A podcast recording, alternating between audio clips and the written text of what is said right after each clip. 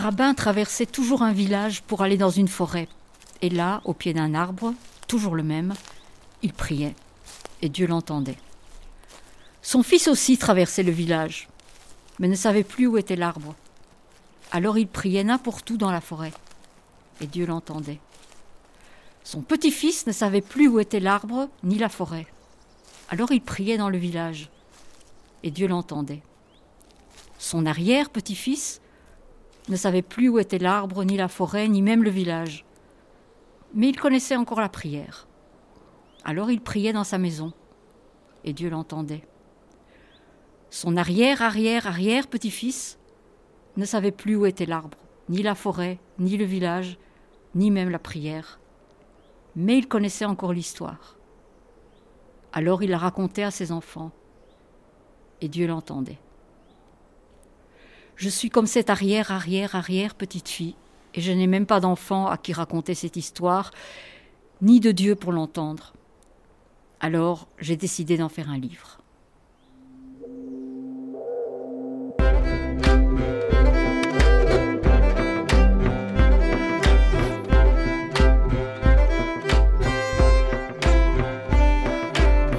Les artistes femmes sont dans la place.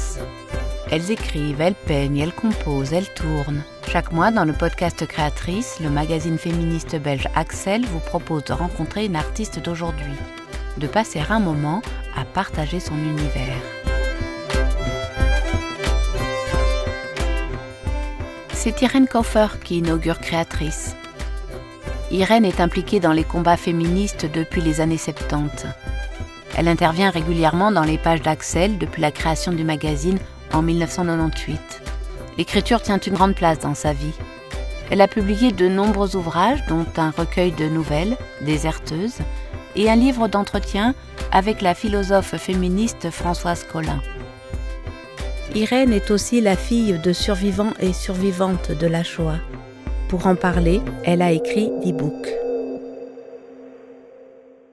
C'est une histoire dont je, dont je, parlais à mes amis ou à des psys. Euh, mais j'arrivais pas à me dire c'est ma demi-sœur. Je, parlais de la fille de, mon père, mais c'était pas quelqu'un qui avait euh, un rapport avec moi.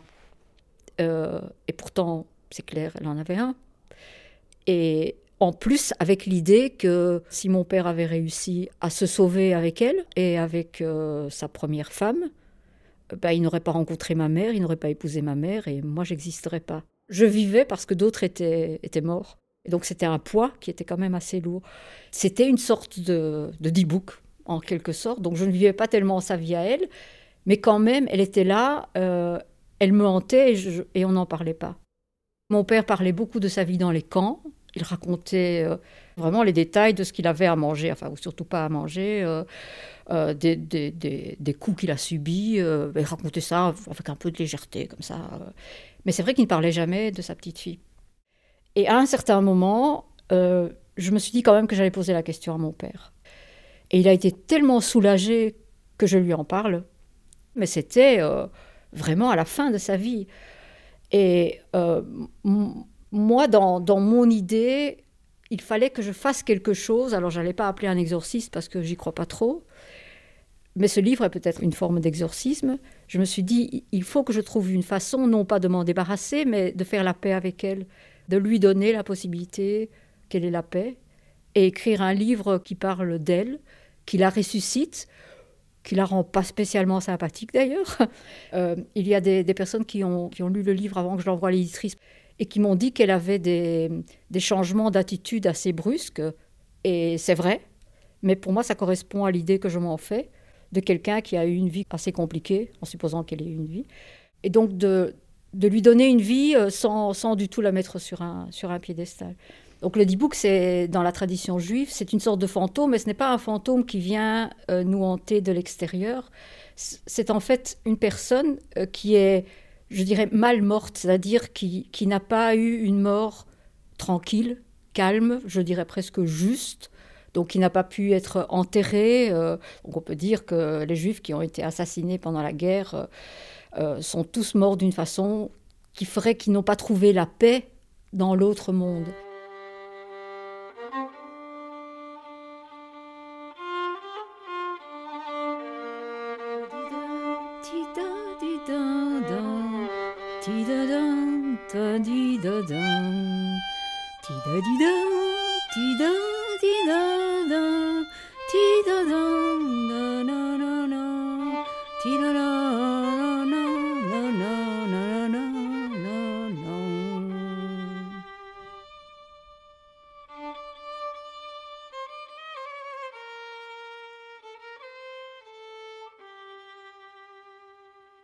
Alors la chanson euh, Mein euh, Ruheplatz, euh, donc ça veut dire euh, mon, lieu de repos, enfin le lieu où je suis bien.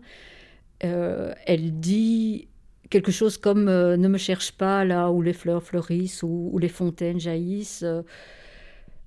mon lieu à moi, c'est un, c'est un lieu dur, c'est un lieu triste, mais si tu m'aimes vraiment, si vraiment c'est un, c'est un véritable amour, alors tu viens me retrouver à cet endroit-là.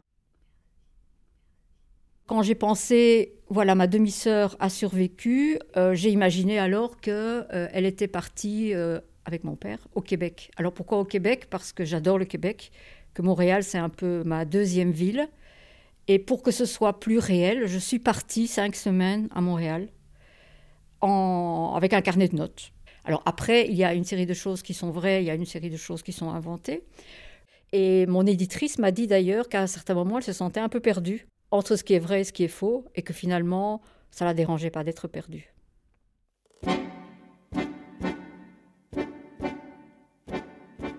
Je me suis demandé, comment est-ce que je fais pour la retrouver? Ben, Je vais engager une détective privée qui va la retrouver. Je n'y croyais pas vraiment. L'idée me paraissait même totalement absurde, mais elle était mon dernier recours.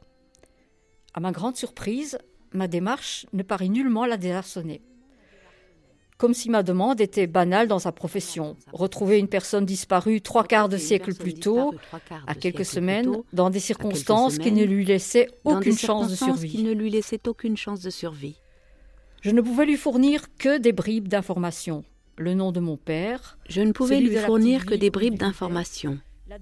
Le nom de mon père, celui de la petite ville où il vivait, la date très approximative de son arrestation, et le souvenir du cortège de déportés traversant un pont sur lequel s'étaient massés les autres habitants, des voisins, des amis peut-être, qui applaudissaient. Et puis le moment de la séparation, mon père emmené pour ce qu'il croyait être du travail, sa femme le regardant s'éloigner, le bébé dans les bras. Cette scène que mit mon père dans son témoignage, une capture d'écran, le seul indice matériel que je pus fournir à Stéphanie M, qui le rangea dans un dossier ouvert à mon nom. Je redoutais qu'elle repousse ma requête par une dérobade désolée. Non, là vraiment je ne peux pas. Ou encore à l'impossible nul n'est tenu. Mais elle me dit simplement en se levant J'ai votre numéro. Je vous contacte dès que j'ai quelque chose. Elle ne me fit payer aucune avance au-delà du prix de la consultation, pardon, de l'entretien. Et j'aurais pensé qu'elle se moquait de moi et de ma lubie si je n'avais quelques semaines plus tard à nouveau tenu sa main dans la mienne et croisé son regard d'une incroyable intensité. Alors comment écrire un livre comme celui-là sans que ce soit trop pesant, sans que j'allais presque dire sans, qu'on ait envie de se pendre à, chaque page, euh, parce que c'est difficile de parler de cette période-là d'une façon qui soit juste. Et pour moi, c'était vraiment quelque chose d'important, puisque je ne voulais pas que ce soit un document. Je voulais que la fiction ait sa place, que le côté tragique ne soit pas du tout effacé, mais en même temps, que ce soit juif aussi. Et pour moi, pour que ce soit juif, il y avait d'une part un, vocabulaire, ne serait-ce que le titre d'e-book, puisqu'il n'y a, pas de, a pas de côté euh, religieux, religieux là-dedans. Mais il y avait aussi une chose qui était importante, c'était, c'était l'humour et l'humour juif. C'est vraiment l'humour de dominer et de dominer qui, euh, qui se moque de soi, qui bien sûr se moque des dominants aussi. Et c'est vrai que mes parents avaient tous les deux euh, un, humour qui parfois était, était assez rude parce qu'il se moquait de choses qui, qui étaient, euh, enfin, d'événements qui s'étaient passés euh, et qui étaient, qui étaient tragiques. Mais je pense vraiment que c'est une façon de, de, les supporter aussi. Et introduire de l'humour dans le livre, c'était aussi une, une gageure parce que Il fallait que ça reste quelque chose qui ne, soit, qui ne puisse pas être utilisé autrement que ça ne l'était. Comment introduire de l'humour sans qu'il puisse être retourné contre les juifs? C'était pas évident non plus. Mais c'était c'était essentiel pour moi. Donc d'une part pour la lecture du livre et puis aussi pour que ce soit un livre juif. Pour moi, un livre juif sans humour, bah, ça ne peut pas être un livre juif. J'ai repris ma vie chaotique sans trop espérer de ses nouvelles. Elle m'avait dit N'hésitez pas à m'appeler si vous avez des questions. Comme le dit si bien la blague juive, j'ai une réponse. Qui a la question? Je n'avais pas de question. Elle n'avait sans doute pas non plus de réponse, et je n'en attendais pas vraiment. De temps à autre, elle me convoquait. Je me débrouillais pour me libérer. Le chien aboyait, la marche craquait, nous bavardions tandis que j'observais les changements infimes du bureau. Une nouvelle lampe, une plante supplémentaire, un livre posé à terre à côté de son fauteuil, je ne comprenais pas vraiment le sens de ces rencontres, cette façon de collecter des détails dérisoires, qu'elle s'abstenait d'ailleurs de noter.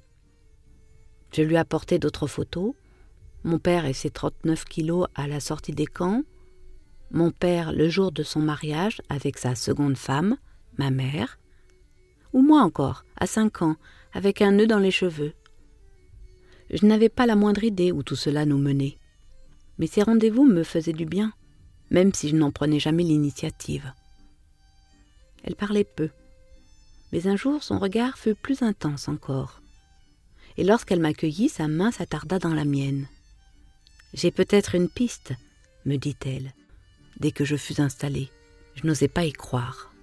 Mais cela risque d'être un peu plus cher, ajouta-t-elle. Nous y voilà, pensai-je. Elle a trouvé la bonne poire, le bon citron à presser. Je faillis me lever pour partir, et pourtant je m'entendis répondre L'argent n'est pas un problème. Très bien, dit-elle. Dans ce cas, nous continuons. Ensuite, pendant plusieurs semaines, je n'entendis plus parler d'elle et je ne l'appelais pas non plus. Alors pour raconter l'histoire, euh, il fallait qu'il y ait des liens qui soient faits par des personnages vrais ou faux d'ailleurs, existants ou n'existant pas, et qui jouent un rôle pour que l'histoire se tienne. Et il y a par exemple le personnage de Thomas que je rencontre à Montréal, et qui joue un rôle important parce qu'il me fait penser à quelque chose euh, donc à regarder euh, sur le site de Yad Vashem. Alors, je peux quand même révéler que ce qui est vrai, c'est que je n'avais pas pensé à regarder sur le site de Yad Vashem et j'aurais pu essayer de retrouver la trace de ma demi-sœur parce que, avec son âge, avec son nom et avec l'endroit où elle est née, qui est un, petit village, je risquais pas d'avoir des dizaines d'enfants, donc j'aurais pu retrouver son nom avant. Eh bien, je n'y ai pas pensé. Et vraiment, il a fallu qu'il y ait une intervention extérieur de quelqu'un qui me dise mais tu pourrais regarder là, enfin on pourrait regarder là. Des mots me reviennent. Des mots lus récemment dans Le silence des pierres de Régine Robin. Les nommer. Simplement les nommer. Quel travail. Quand en septembre 42, il n'avait que quelques semaines, ou un an, ou deux ans, quel survivant se souvient même de leur prénom? Mais ce n'était pas seulement le prénom. D'après mes lectures, les quelques 15 000 juifs qui restaient après la liquidation du ghetto de Sonch et qui n'avaient pas été sélectionnés comme force de travail avaient été déportés au camp d'extermination de Belzest. Mais ce n'est pas ce lieu qui est renseigné sur la liste de Yad Vashem, selon lequel Zofia serait morte dans la petite ville de Tomaszow Lubelski. Trois lignes au-dessus figure le nom de sa mère, Stella, née à Vienne, résidente à Novosonch, elle aussi assassinée en 1942, mais à Zamocht. C'est cela qui m'a frappé au cœur. Elles n'ont pas été tuées au même endroit.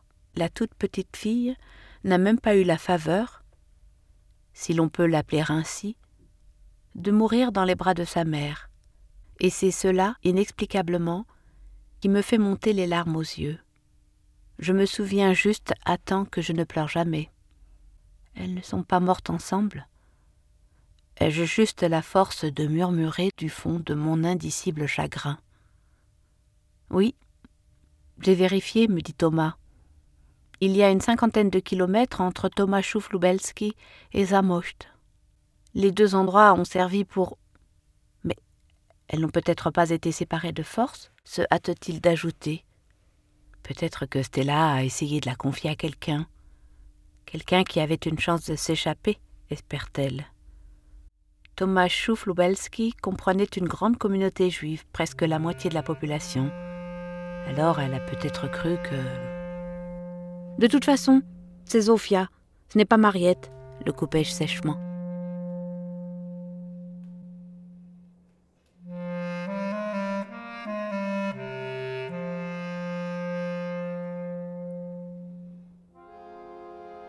Es brennt, oi brederlich, es brennt, oi unser Ohren Städel neber brennt. Bis finden mit der Gusen, reisen brechen in ze blosen, starken auch die wilde Flammen.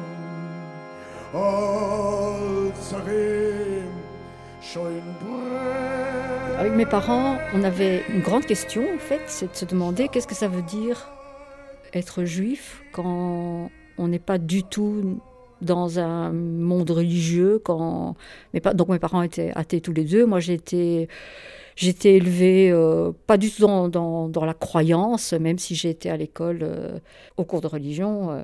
Donc, qu'est-ce qui, pouvait nous relier à, ce monde-là? Bon, mes parents disaient une phrase qui, je crois, est de, Heine, qui est un grand poète euh, juif allemand, et qui a, dit euh, que être juif, ce n'est pas une religion, ce n'est pas une nationalité, c'est un malheur. Bon, c'est très optimiste. Hein. Mais pour moi, ce qui me reliait au monde juif, c'était d'une part l'humour dont j'ai déjà parlé, et d'autre part euh, la musique je me rendais bien compte que écouter de la, de la musique juive, c'est quelque chose qui, qui, me remuait d'une toute autre façon que, que d'autres musiques. Donc moi, je suis, je suis très très sensible à la musique, j'écris des chansons, euh, mais c'est pas pareil. Donc il y a vraiment quelque chose que je n'ai pas dû tellement entendre quand j'étais enfant, parce que dans la Pologne communiste, à mon avis, mes parents ne me faisaient pas tellement écouter de, de musique juive. On n'avait pas de gramophone, comme on disait encore à l'époque, donc on n'avait pas de disque, euh, donc je n'en entendais pas. Mais dès que j'en ai entendu, euh, c'est vraiment quelque chose qui m'a profondément ému. Donc il y a vraiment il y a quelque chose qui est passé là-dedans, à la fois dans la tristesse, dans la tristesse d'un violon, euh, dans le son d'une clarinette.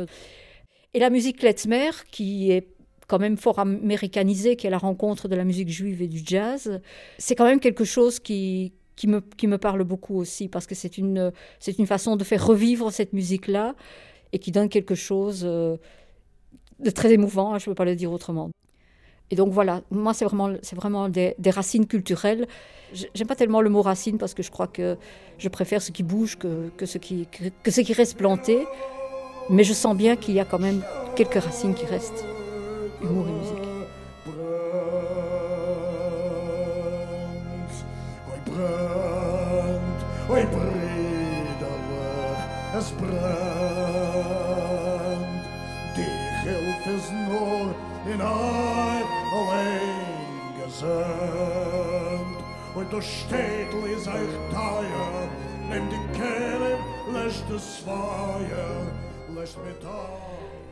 Alors bien sûr, j'avais envie aussi de, de, parler de ma mère. Donc ma mère a eu une vie euh, pendant la guerre euh, qui, est quand même assez exceptionnel. Donc mon père a été déporté, euh, c'est malheureusement un parcours classique, peut-on dire. Euh, ma mère, pas du tout. Donc ma mère a effectivement, à un certain moment, quand tous ses proches ont disparu, elle a pris des faux papiers et elle s'est dit que l'endroit où elle serait le plus en sécurité, ce serait pas en Pologne mais en Allemagne. Donc avec ces faux papiers, elle est allée travailler dans un restaurant en Allemagne. Et elle, elle disait elle-même que pendant que, que la plupart des juifs mouraient de faim, elle, le dimanche, elle allait manger des glaces dans un café à Stuttgart. Et euh, est-ce que je peux imaginer qu'elle aussi, à un certain moment, elle aurait pu avoir une autre vie?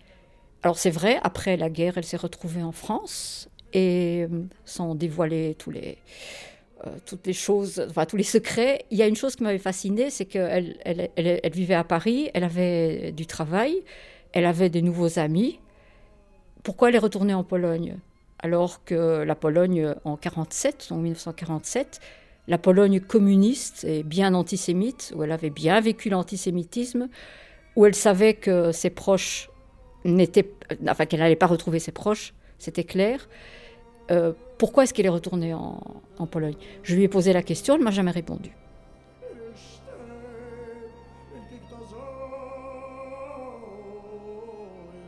Les mots, ça a toujours été quelque chose euh, d'ultra précieux. Et en même temps, dans ma famille, il y avait quand même un grand silence sur tout ce qui était important. Donc mes parents ne parlaient pas, ils parlaient très peu. Et ils essayaient tellement de se protéger l'un l'autre que... Euh, donc on parlait de plein de choses, hein, on parlait du monde, on parlait de ce qu'on pensait, de ce qui se passait, euh, c'était pas le silence. Mais on ne parlait pas du tout de ce qu'on ressentait, on ne parlait pas du tout de ce qu'on vivait, de ce qu'on avait vécu. Mais ce qui était le plus douloureux, je l'ignorais parce que tout simplement, euh, il me racontait plutôt des anecdotes, euh, même parfois assez dures, hein, mais ça restait des anecdotes, et pas les choses les plus difficiles, et pas les choses, surtout pas ce qu'ils avaient ressenti. Et ma mère en particulier était vraiment très, euh, très introvertie, enfin c'était plus qu'introvertie, hein, c'était, c'était le silence complet. Et d'une certaine manière, c'était un silence qui m'était imposé aussi. Donc moi non plus, je ne disais pas ce que je vivais. Et déjà quand j'étais quand j'étais enfant, euh, j'ai commencé très vite à les protéger. Et c'est quelque chose, euh, c'était pas mon rôle, mais je crois que c'est beaucoup l'histoire d'enfants de, de, survivants de la Shoah qui ont senti que leurs parents étaient tellement fragiles qu'il fallait pas leur rajouter des problèmes. je sais par exemple quand j'étais à l'école primaire, moi j'étais harcelée par, par d'autres enfants, je leur ai jamais dit à mes parents. Et c'était au point qu'un jour, euh, des enfants ont pris mes lunettes et les ont cassées en, et piétinant. J'ai préféré dire à mes parents que c'était une maladresse de ma part et donc être puni. Euh, parce que des lunettes ça coûtait cher et que mes parents n'avaient pas beaucoup de moyens quand on est arrivé en Belgique. Euh, mais j'ai préféré dire ça que de dire que j'avais un problème et, d'en rajouter euh, au leur. Donc effectivement, les mots, ils ne pouvaient pas être dits. Et puisqu'ils ne pouvaient pas être dits, ben, j'ai commencé à les écrire très vite et j'ai jamais arrêté. Et ça, c'est vraiment quelque chose pour moi qui m'a sauvée. Et donc mettre les mots en mots, c'est à la fois juif, féministe et très très personnel. Et, mais c'est bien, parce qu'un jour, ça en, fait, ça en fait des livres aussi.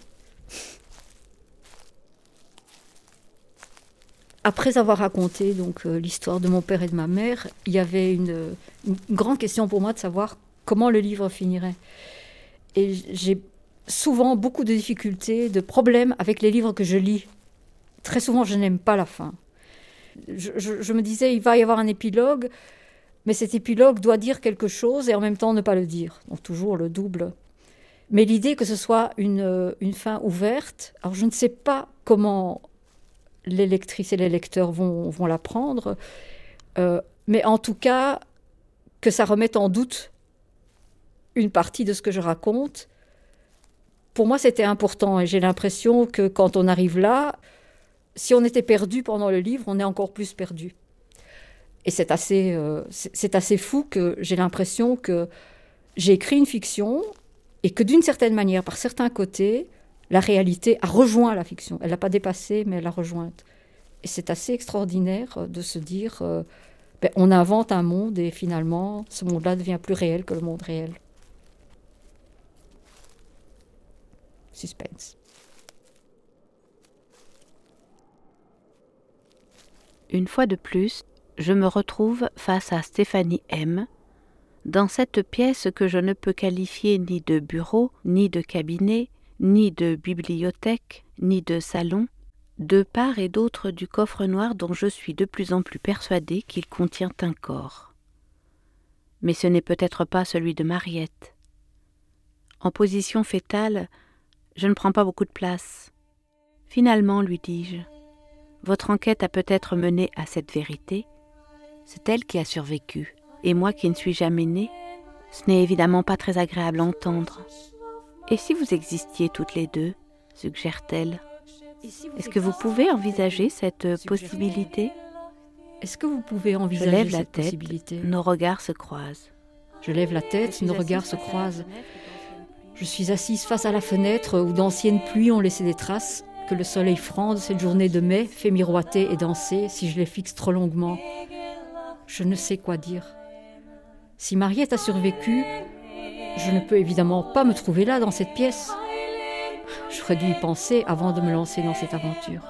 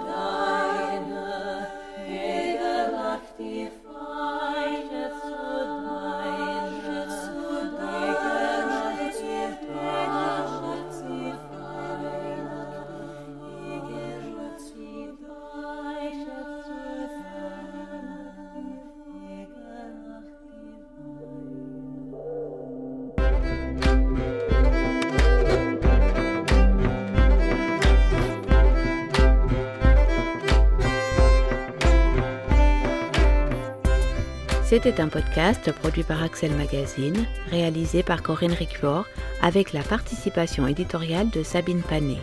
Merci à Irene Koffer pour la rencontre.